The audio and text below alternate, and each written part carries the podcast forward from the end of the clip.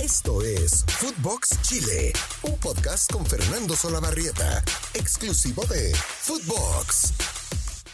Placer de saludarlos amigos y amigas en este Footbox Chile, un podcast exclusivo, ustedes lo saben, de Footbox. Y como es habitual, los días viernes eh, miramos la fecha de lo que va a ocurrir en el fútbol nacional en esta que es la número 17, o sea, termina la primera rueda. Pero ustedes saben que eh, el campeonato tiene número impar y que por la misma razón hay equipos que no han llegado a su partido 17. Sin embargo, damos el repaso, por supuesto, de lo que va a suceder. La fecha comienza mañana con Santiago Wanderers, que quiere sacar un punto, cosa que no ocurre eh, desde hace 15 fechas, y que quiere, en definitiva, tratar de salvarse, de conseguir el milagro situación que es muy difícil. Ya vamos a repasar la tabla de posiciones. Wander entonces recibe a La Serena mañana a, las 11.30 en el estadio Elías Figueroa. Algún momento, en algún eh, instante, vamos a hacer un podcast exclusivo de Elías Figueroa. Todavía, todavía la máxima figura histórica del fútbol chileno. Y después vamos a hacer un podcast, ¿sí? Para que ustedes también debatan eh, si Arturo Vidal o por ahí Alexis Sánchez le amagan la opción de ser el mejor jugador de todos los tiempos. Está bueno, ¿ah? Vamos a repasar la carrera de Elías y después podemos hacer precisamente un podcast, digo, medio de debate entre eh, la opción de que Arturo Vidal sea el jugador más importante del fútbol chileno. Pero en fin, esa será otra historia. Mañana a las 2 de la tarde también juegan Ñublense frente a Palestino. Colo Colo a las 4.30 de la tarde recibe Antofagasta, este Colo Colo que está embalado, este Colo Colo que hace 12 fechas que no pierde, que empieza a ser firme candidato al título y que olvida ya definitivamente el año pasado que fue el peor de su historia, el peor de su historia. Estuvo a punto de descender Colo Colo. Así que imagínense. Bueno, Curicó Unido va a jugar con Audax Italiano, Cobresal recibe el día domingo a la Unión Española, Melipilla de buena campaña recibe a Huachipato y Unión La Calera va a jugar el día domingo frente a la Universidad de Chile. Partidazo. Calera es el puntero del fútbol nacional y la Universidad de Chile está prendido arriba en las posiciones de opción de título. Y como hacía mucho rato, Fede del Cueto, nuestro querido y gran productor de este podcast, nos había acercado un datazo, un datazo. Colo Colo, la U y la Universidad Católica hacía 91 fechas que no estaban en las primeras cuatro posiciones del campeonato. Bueno, en razón de eso, eh, la U quiere pegarle un zarpazo Unión La Calera y tratar de bajarlo del liderato. Y la fecha termina con la Universidad Católica a las 7 de la tarde recibiendo a Everton. Ojo con Católica, ojo con Católica. Ya quedó a seis puntos del líder de Calera y si se enreda, empieza a pensar que ya está a dos o tres fechas de poder revertir su situación y llegar al liderato. Claro, porque se le podría escapar a siete o a nueve puntos Unión La Calera. Ese es el panorama del fin de semana.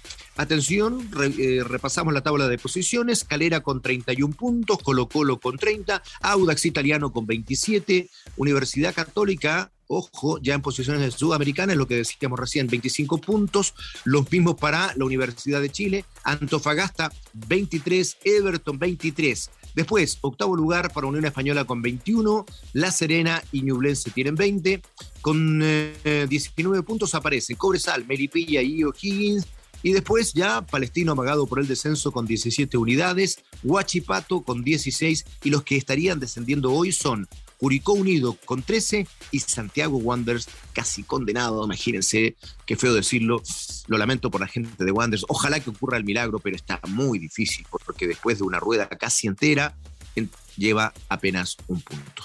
Eso en torno al fútbol chileno que se juega este fin de semana. Pero quiero destinar los próximos minutos también a dos eh, puntos que me parecen súper relevantes. Uno es noticioso, claro, lo que ocurre con Arturo Vidal y Alexis Sánchez, siempre tema permanente de conversación en eh, cualquier oficina, en, en, cualquier café de fútbol, en los noticieros, en los medios de comunicación y por supuesto también en este podcast. ¿Qué ocurrió esta semana? Que se definió el futuro de ellos de cara a la próxima temporada no se mueven del Inter de Milán, no se van.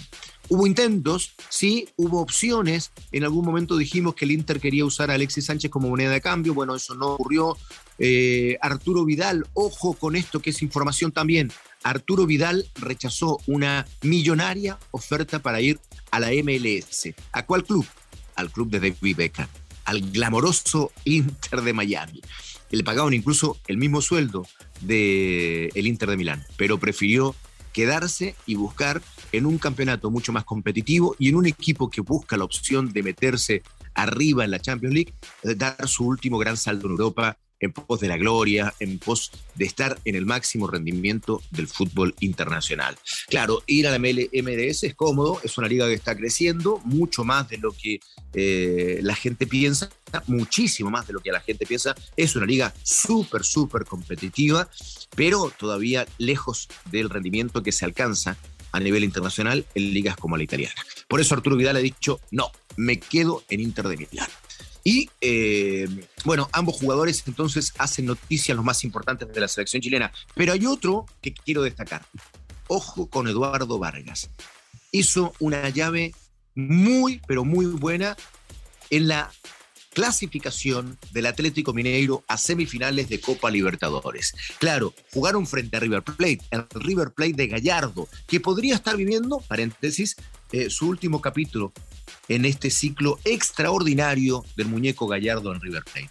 Y ayudó a que se piense ya en el final del ciclo este Atlético Mineiro, que lo pasó por arriba, que le ganó con claridad el último miércoles en esta Copa Libertadores. Y allí fue clave, fue protagonista Eduardo Vargas. Y esto es lo que quiero decir. Primero, está sumamente afinado en términos físicos. Está delgadísimo y me parece que ha contribuido a su rendimiento. Vuela en la cancha, sobre todo para la posición en la que está jugando. No es nueve, no es media punta detrás del nueve como jugaba en México, no. Cuca, su técnico, lo está ocupando como delantero por izquierda. Él no es extremo, evidentemente, no utiliza la banda para dar el centro atrás, para desbordar, para sacarse el lateral por fuera. No, parte desde esa posición para llegar al centro de la cancha. Y lo ha hecho muy bien. Hacen de verdad un tridente ofensivo junto con Hulk, ¿se acuerdan el grandote brasileño? Bueno, está brillando en Atlético Mineiro. Y también con Matías Saracho, un argentino que la está rompiendo. Ese tridente ofensivo está resultando muy bien y es clave para ese funcionamiento lo que está haciendo Eduardo Vargas. Y me alegra muchísimo porque Eduardo Vargas tiene una historia que es bien particular. Rindió siempre, siempre, siempre la selección chilena de hecho, es el segundo goleador de todos los tiempos de La Roja. Pero los clubes le costó un montón. Después de su paso extraordinario por la Universidad de Chile, que le valió salir al fútbol italiano, ser comprado en 16 millones de dólares, la cifra más alta pagada por un jugador que actuaba en el mercado nacional, pero de ahí no, no, no, no pudo andar, no pudo andar. En ese año incluso fue el segundo mejor jugador de América en la votación que se hace en el diario El País, detrás de, de Neymar. Esa era la altura que conseguía Eduardo Vargas en el año 2011 con ocasión de la Copa Sudamericana obtenida por la U. Pero después fue al Nápoles, no rindió, después estuvo en Alemania, eh, después pasó por México y eh, hubo un paso por España, en el Valencia. Antes de este paso en Brasil también lo hizo jugando en, eh, en, la liga brasileña, pero no con gran resultado. Entonces, que ahora sí, él refrende su rendimiento en la selección en un club como es el Atlético Mineiro es también una buena, buena noticia. Cerramos así, entonces, este podcast que es exclusivo de Footbox. Es Footbox Chile, usted ya nos conoce, es la cita que tenemos lunes, miércoles y viernes en esta ocasión. Y por supuesto, les deseo un gran fin de semana, estaremos atentos y el lunes nos reencontramos. Lunes, miércoles y viernes, Footbox Chile. Encuéntrenos en todas nuestras plataformas y síganos en nuestras redes sociales. La mía en particular, claro, ya voy a dar la de Fede ¿ah? para que le escriban. Es soltero además, ojo con eso. Arroba Ferso Barrieta C. Abrazo para todos. Chau, chau, chau, chau, chau, chau, chau. Esto fue Footbox Chile con Fernando Solabarrieta, podcast exclusivo de Footbox.